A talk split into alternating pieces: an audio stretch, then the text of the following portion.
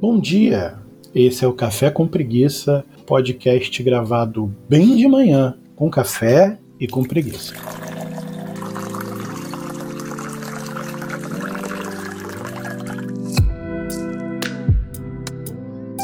Bom dia! Seja bem-vindo a mais uma conjectura sem sentido do Vitinho. É, café com preguiça. Eu tô tomando um cafezinho aqui e espero que você também esteja tomando aí e a gente possa pensar um pouquinho sobre algumas coisas aí. É tipo uma conversinha que a gente tem no pé do ouvido. É... Você também podia me falar quando é que você ouve isso. Claro, quem ouve, né? Porque a maioria do universo sequer sabe que eu existo. Então, se você ouve isso aí, você me diz quando é que você ouve, quando é que você Onde que você ouve? Fazendo o quê? Vamos tentar entender um pouco isso aí.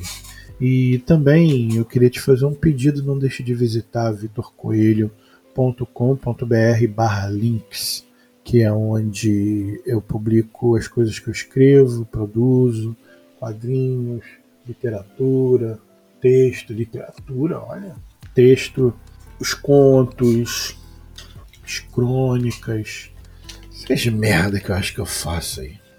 Você pode dar uma olhada lá. Se gostar, deixa um carinhozinho, né? Deixa um. Valeu, Vitor. Pô, foi muito legal. Deixa um comentário, um, um carinho gostoso por lá. Beleza? Hoje eu vou falar por que, que eu não sou religioso mais. Porque eu abandonei religião é, já falei aqui, se você está me conhecendo pela primeira vez, ou se você não percebeu, não prestou atenção, ou estava ouvindo enquanto discutia com a avó, sei lá, é, eu estudei teologia. Eu fiz o Seminário Batista do Sul do Brasil durante um tempo, parei acho que faltando um ano e meio para terminar. O seminário funciona como um, como um curso de graduação é, não sei se já é reconhecido pelo MEC, na época não era, mas era o curso que era reconhecido pela igreja como bom poder paralelo que ela é. Ela, ele era reconhecido para que você pudesse ser ordenado pastor, por exemplo. E, e o seminário católico é, é, é, é, reconhecido se você quiser ser ordenado padre. Eu não sei se o seminário católico é reconhecido pelo MEC, mas eu lembro que nessa época que eu fiz o Seminário Batista não era, mas era um curso de graduação, teve vestibular e tudo mais que eu fiz. Na época eu tinha essa intenção de me tornar pastor. Eu tinha. Eu gostaria de, de, de me tornar um membro eclesiástico da Santa Ordem. Tô, zoando, tá? Não tem nada disso. É, mas eu queria ser pastor. E eu fiz o, o seminário baseado nisso. Eu tinha vocação, inclusive, é, um dos motivos para que eu ainda seja cristão, para que eu ainda acredite em Deus, apesar de não ser religioso, é o momento que eu entendo do meu chamado, da minha vocação. É o que é o que se espera de quem vai ser pastor dentro da igreja, que você tenha tido um chamado. E esse chamado, na verdade, ele é quase é quase como uma como uma experiência única, assim. Você sente o chamado como se fosse algo algo místico. E é, sabe? Você tem que ter passado por essa experiência semi-mística. E eu passei. Ou pelo menos entendo que passei.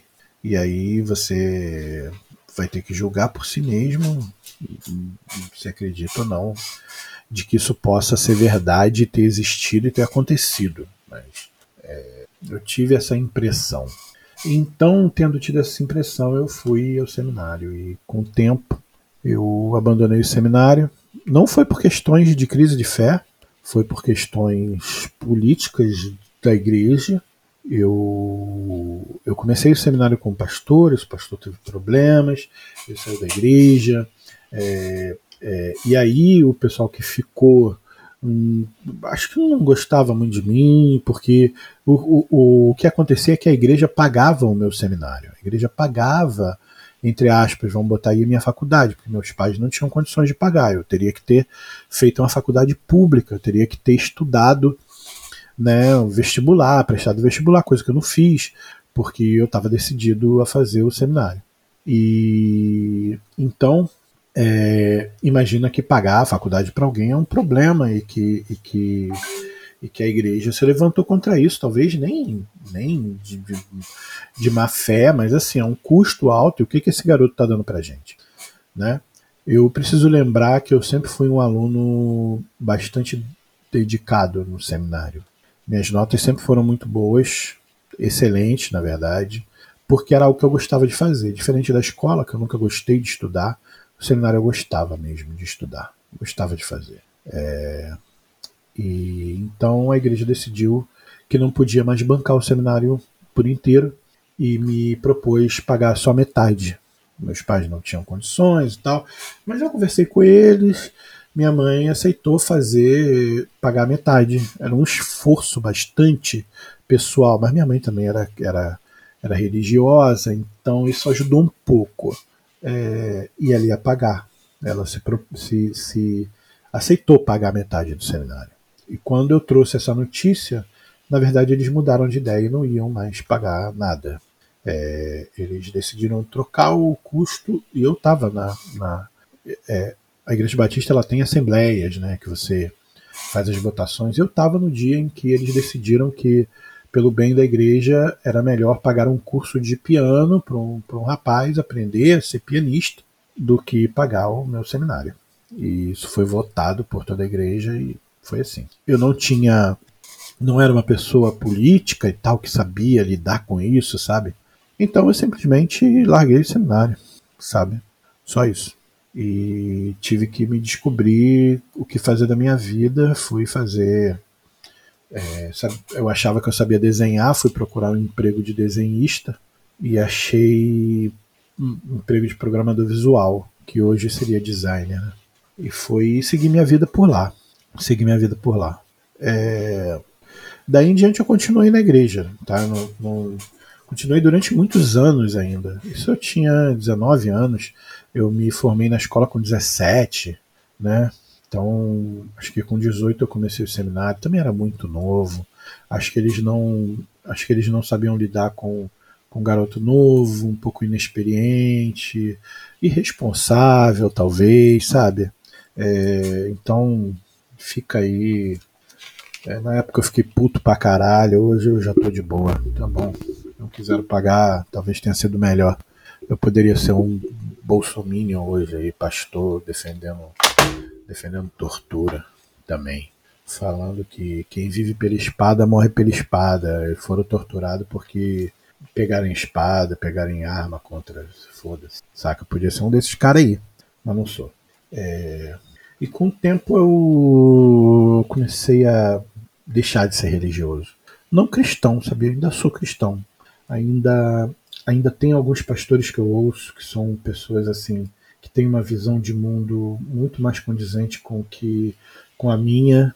É, mais uma vez, eu não vou falar que são reais ou irreais ou é ou isso é verdade, o que eu acho que é verdade, é o que eu, é o que eu acredito, né? É, por exemplo, já citei eles aqui, mas vou citar de novo: Pastor Antônio Carlos Costa, aqui do Rio, o Ed Renekiewicz, que recentemente foi até é, foi retirado da Ordem dos Pastores Batistas do Brasil, é, o Ricardo Gondim, o Ariovaldo Ramos, tem alguns pastores assim que eu ainda sigo, ainda ouço e ainda tocam o meu coração. Se você tiver oportunidade de querer ouvir alguma coisa é, é, é, cristã que, que eu pelo menos considero real, procure ouvir esses caras aí. Você vai ouvir coisas maneiras, coisas importantes, principalmente no dia de hoje. Uma das discussões até do Ed René foi que ele, é, ele sugeriu num sermão que, que a Bíblia precisa ser interpretada nos valores de hoje. Né? E aí foi da onde veio todo esse blá blá blá, que eu acho que foi o que culminou com a saída dele da Ordem dos Pastores aí. Mas depois do tititi da igreja, das fofocas da igreja, tem alguns motivos pelos quais eu não sou religioso. Primeiro é, são as certezas sem fundamento. A gente entra numa seara, quando a gente está falando de religião, em que a gente precisa validar umas certezas que a gente não tem a menor fundamentação real para que essas certezas existam, sabe? Você começa a criar uma uma é dogma também, né? Você que começa a criar uns dogmas, começa a criar algumas regras e algumas leis dentro da sua igreja que elas elas surgiram do nada ou elas surgiram de em, em, em algum momento que alguém fez uma alguém fez uma sugestão, alguém fez uma interpretação e a partir daí isso passou a ser a lei absoluta do que se acredita na igreja, sabe? você passou a ter uma certeza sobre algo que você não consegue validar. Um dos pontos que eu, que eu pessoalmente discuto muito dentro desse termo é o exclusivismo cristão, que é assim: é, a igreja começa a dizer que você só. É, vamos lá. Na Bíblia está escrito assim: que você precisa. Jesus fala, Eu sou o caminho, eu sou a verdade e a vida, né? Eu sou o caminho, a verdade e a vida. Ninguém vai ao Pai senão por mim, né? Aquele que crê em mim será salvo. E você começa a pegar isso e falar: olha, a partir daqui a pessoa tem que fazer o seguinte: o pastor vai pregar, a pessoa tem que levantar a mãozinha e falar assim: Eu aceito a Jesus. E quando você aceita Jesus, você tem que passar a fazer parte da igreja, né? E, e aí as pessoas falam: não, mas olha, a gente não fala assim, não. Na verdade, o aceitar Jesus é uma coisa da vida. É, mas não é. Porque eles falam assim, ah, não é. Mas aí eles vão no cara que tá moribundo e fala assim: aceita Jesus antes de morrer, para você ir pro céu. E o cara fala, eu aceito. E aí pronto, tá salvo. E aí pronto. O cara falou, mano, falou, tá salvo. Porque tá porra falou, eu aceito Jesus, acabou. Sabe? Não tem interpretação do tipo, pô, será que aceitar Jesus é viver como ele viveu? Será que aceitar Jesus ou aceitar o que é, é aceitar as coisas que ele propõe? Será que ele é o caminho? Porque não é porque você precisa falar para ele, olha, eu vou passar por esse caminho, mas seguir o mesmo caminho, ser o mesmo caminho, sabe? Tentar viver como ele viveu, não há esse espaço. Tá ali, a certeza, acabou, é aquilo, pronto, pau. Se você falar qualquer outra coisa, é heresia. A outra certeza é essa de que, por exemplo, eu citei aí o Ed, o Ed que ele falou que, que, que ele falou que a gente precisa pegar a Bíblia e ler com a ótica de hoje. E ele usou um exemplo muito bom, que é o exemplo em que Paulo escreve sobre um escravo e fala assim: ó, recebe teu escravo de volta aí, o Anésimo sabe? Recebe de volta aí, como se fosse um membro da família. Porra, como é que Paulo tá falando pro cara ser escravo, maluco? Mandou o cara voltar para ser escravo, mano. Porra, tá na Bíblia, mano. Tá lá escrito isso, porra. Cara, você vai interpretar isso dessa maneira mesmo? Vai interpretar que Paulo falou assim, ó, é, falou que se você é escravo, mas você fugir, você não pode, porque o teu senhor, né, que é o dono do escravo, segue ele, pô, trabalha para ele como se fosse, sabe? Como se fosse um cordeiro aí, obedece aí. É assim que tem que ver, é assim mesmo, sabe? É o mesmo pessoal que lê lá, Levítico, e, pô, e só quer ler a parte dos gays, sabe? Só quer ler aqui, ó, homem que deitar com outro homem. Porra! Sabe? Aí vai dar merda. Mas, pô, cortar o cabelo, foda-se. Usar roupa de, porra, de, de dois tecidos, foda-se. Não, isso aí, pô, isso aí é. Isso aí não é. Porra, não é pra ver assim, não. Pô, meu amigo, ele tá falando aqui pra não comer carne de porco, pô. Camarão. Não, mas isso aí é porque na época eles. Porra, tem coisa que é na época, tem coisa que não é. Sério. Sabe? Jura pra mim. Porra, jura. Tem coisa que, ah, mas na época de Jesus, as pessoas cortavam, as mulheres que cortavam o cabelo eram as prostitutas. Pô, beleza, tudo bem, exatamente, exatamente, pô. Isso é escrito pra época lá, cara. Não é para hoje. Não é para hoje. A primeira frase que me que me moveu sobre toda essa questão de deixar de ser religioso, sabe?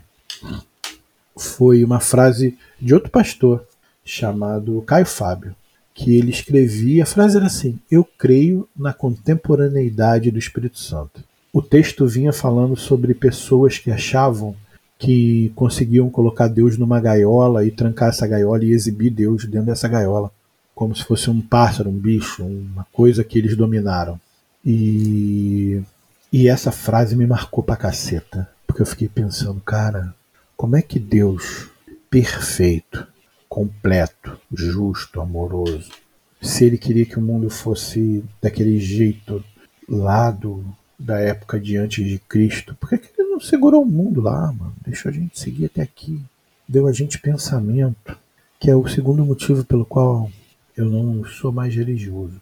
Que a racionalização, ou você ser racional, é considerado pecado, sabe? É criminoso dentro da igreja.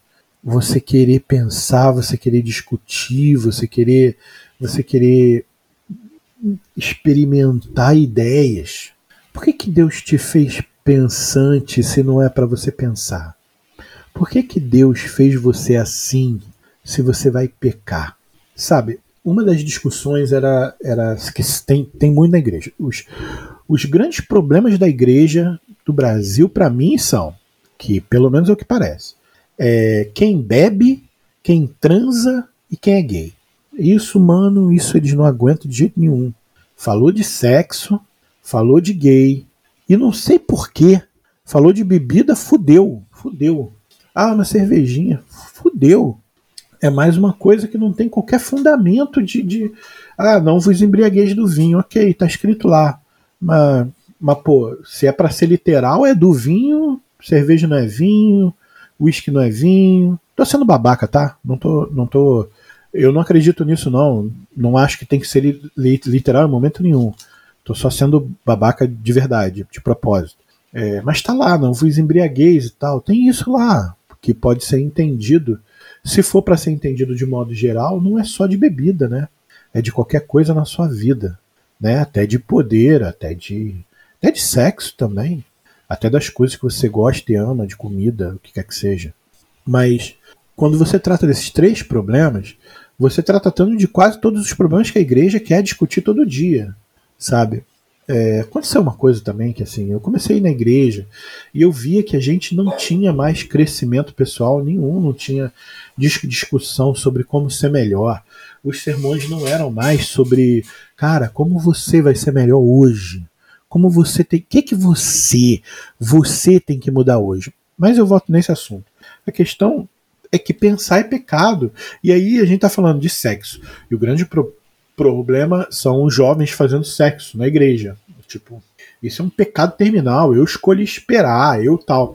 Existem até alguns fatores que eu considero justificáveis, né? Você falar, tipo, ah, proliferação de AIDS e tal. Mas existe educação sexual para isso. Existe, existe informação sexual para isso. Mas a igreja não pode discutir isso, porque é um pleno pecado, sabe?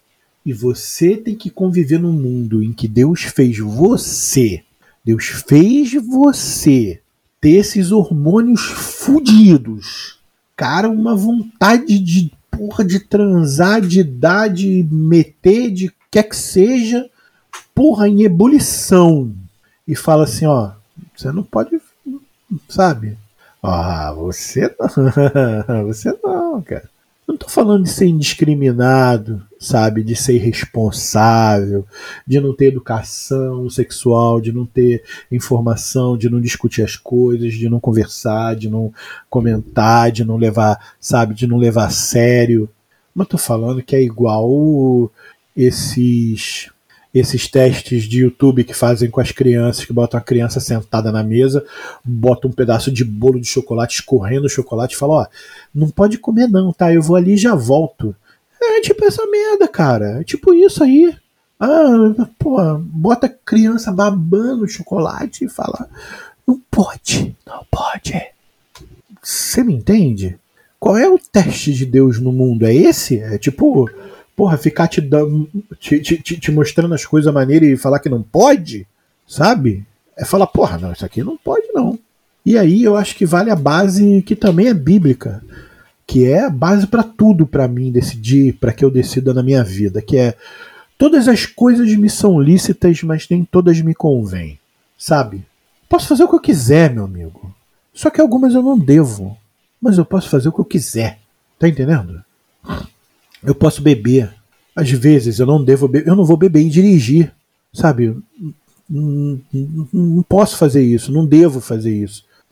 E o terceiro ponto que eu tô saco cheio e que também já não quero ficar falando disso, que eu começo a ficar muito puto, quase todo dia eu tô puto aqui, né? é que a religião é usada para dominação, todo mundo sabe disso, isso já ficou claro há muito tempo, sabe? Quando quando eu li que religião era o ópio do povo, eu achei um absurdo. Ai, meu Deus, estão ofendendo, porque eu era religioso, tá? Mas é essa verdade, é aquilo que as, é, a, é a droguinha que as, que as pessoas usam para esquecer dos seus problemas, sabe? Fingir que são santos e seguir, sabe? Conseguir lidar com as coisas. E todo esse papo que eu, que, que eu falei até agora, os dois pontos, na verdade eles são usados para exatamente esse terceiro, que é para dominar a cabeça das pessoas, dominar a mente das pessoas e controlar elas dentro desse, desse esquema, desse circuito fechado. Porque se você deixar elas saírem dali, você perde elas. Né? Você tem que dominar elas dentro desse circuito. Ó, não, você não pode beber, você não pode transar. Ai meu Deus, eu transei. Ai meu Deus, eu vou pro inferno. Não, que isso, você não vai pro inferno, não. Aí em algumas igrejas você tem que orar não sei quantos negócios, não sei quantos negócios. Em outras igrejas você tem que fazer jejum durante sete dias. Em outras igrejas você, ou, ou você tem que dar um dinheirinho. Em outras igrejas você tem que. Sabe? Cara, é assim, mano. É assim que se domina. Você cria culpa, você cria uma cabeça cheia de noia, cheia de neura. Tipo, caraca, olha aquele cara ali, será que, porra, que a cervejinha ali gelada, hein? Porra, não, meu Deus, meu Deus, meu Deus, meu Deus, tô fazendo sinal da cruz aqui. Meu Deus do céu, meu Deus, não posso, eu pensei. Ai, meu Deus, eu pensei em beber cerveja, ai, meu Deus. Ai, meu Deus do céu. Aí, claro, preciso fazer um ponto aqui, tá? Não estou falando de alcoolismo, tá? Pelo amor de Deus, tá? Alcoolismo é uma doença, é uma questão química, é uma questão séria, é um assunto sério pra caceta, tá? Não estou falando disso não, tá bom? Também não estou falando, nem vou entrar na seara de discutir se drogas lícitas e ilícitas, liberação de maconha, ah, cerveja pode, porque tô nem falando disso. Estou falando da questão da visão da igreja dentro desse contexto. E aí o cara vê e começa a ficar na noia, na neura. Tipo, meu Deus, meu Deus, caraca. Caramba, pensei na cerveja. Caralho, olha que mulher gostosa. Ai, meu Deus. Ai, fiquei de pau duro. Ai, meu Deus. Puta que pariu, pequei. Caralho, falei palavrão. Puta merda. Saca? E o cara entra nessa neura que é a forma como a igreja vai te controlar, porque você vai vai ficar se sentindo mal, se sentindo mal, e pô, como é que eu vou me curar disso? Aí preciso me afundar mais nessa santidade falsa. Preciso me afundar mais nessa igreja para que eu possa quebrar esse, esse essa vontade, sabe? E aí a pessoa tem que se afundar mais nessa situação sabe? Para que ela possa, para que ela possa justificar o que ela está sentindo. E, e, cara, e como lidar com isso? Meu Deus, eu tô errando. Sabe? Ai, meu Deus, e a culpa, e a culpa, e a culpa, e a culpa, e a culpa, e a culpa, e a culpa, e a culpa, e a culpa. Associada ao medo, imagina porque é a culpa do que você faz, que você faz. Culpa, culpa, culpa, associada ao medo do inferno, ao medo do mal, medo do castigo, medo da justiça terrivelmente divina, ao medo do que Deus pode fazer com você, medo de onde você vai se encontrar, medo do que você vai encontrar, medo de quem você é, medo de quem você vai se tornar, medo do que você vai poder fazer amanhã. Se você bebeu, caraca, se você bebeu beber um pouquinho de cerveja hoje, amanhã você vai estar tá usando drogas. Se você começou, sabe, a, a, a, achar uma mulher gostosa aqui amanhã, você tá pondo de olhos bem fechados do Stanley Kubrick. Se você, saca, mano, saca, tá numa seita de, de, de, de, de, de, de sexo, sabe? Porque, porra Existem outros meios de dominação, tá? Que criar um inimigo comum, demonizar outras religiões, sabe? Existe isso, isso e isso, mas esse é o meu principal conceito. E é por isso mesmo que eu não sou mais religioso. Acho que esses são os três pontos principais aí para mim. E eu continuei estudando, continuei lendo minha Bíblia, continuo fazendo minhas orações, continuo me encontrando com Deus, acredito eu. E é isso. É isso. Espero que você tenha ouvido até, até aguentado ouvir até aqui. Espero que seu café tenha sido uma delícia. E volto a falar, ainda sou. E ainda sou cristão, apesar de não religioso. Mas eu cansei dessa forma como a igreja está montada ou como ela existe. Eu costumo falar sempre sobre isso, sempre que eu falo sobre isso, na verdade, eu costumo usar um exemplo que é o seguinte: saindo aqui da minha casa, eu moro num condomínio, quando sai do condomínio tem rua para os dois lados, né? Uma rua que vai para os dois lados. Qualquer lado que você seguir, se você pegar a rua aqui, virar à esquerda, direita esquerda, ou só esquerda direto, qualquer lado que você seguir, você vai passar pelo menos por cinco igrejas. Se você der a volta no condomínio, você vai ver outras tantas. Tá? O último censo que eu fiz, que eu fiz, aqui tinha mais de 17 igrejas nas, nas ruas mais próximas apenas. Cara, tem mais de 17 igrejas. E nada muda aqui. Nada. Nada muda. O lugar é o mesmo lugar, as pessoas são tão miseráveis quanto antes. Miseráveis no sentido de, de, de, de de alguma pobreza, porque tem algumas invasões aqui, de verdade, tem valão aberto, as pessoas não têm, não têm acesso a atendimento médico, atendimento psicológico, geriátrico, é, dentista, não tem nada disso. Ninguém, ninguém faz essa merda. Ninguém faz. Tem festa de vez em quando nas várias igrejas, tem uma festa enorme que uma igreja aqui faz, sabe? Mas fora isso, nada muda o mundo ao redor da igreja não muda. Como pode isso, cara? Como pode uma igreja em que o mundo ao seu redor não se transforma? Se ela está ali como obra de Deus, se é a vontade de Deus que ela esteja ali, se Deus está colocando ela ali por um motivo, qual é essa porcaria desse motivo? Qual é esse motivo? Da esperança para as pessoas? Isso aí, cara, qualquer coach faz sabe? Dar um motivo para as pessoas continuarem seguindo em frente, sabe? A tratar os problemas espirituais das pessoas. Por que não um psicólogo? Cara, para que a igreja está ali se não é para transformar o mundo? Se não é para transformar, pelo menos, ok, que uma igreja não vai transformar o mundo. Na verdade, uma seria a única, né, a total, a plena, a união de todas as igrejas. E elas ainda têm esse discurso de que somos um na, nas diferenças, quando não é. Você sabe que não é, quem está na igreja sabe que não é, que é uma brigando com a outra, uma achando que a outra está errada, sabe? Apesar deles falarem que ah, nós temos a base principal. É me balela, uma não gosta da outra e é isso mesmo.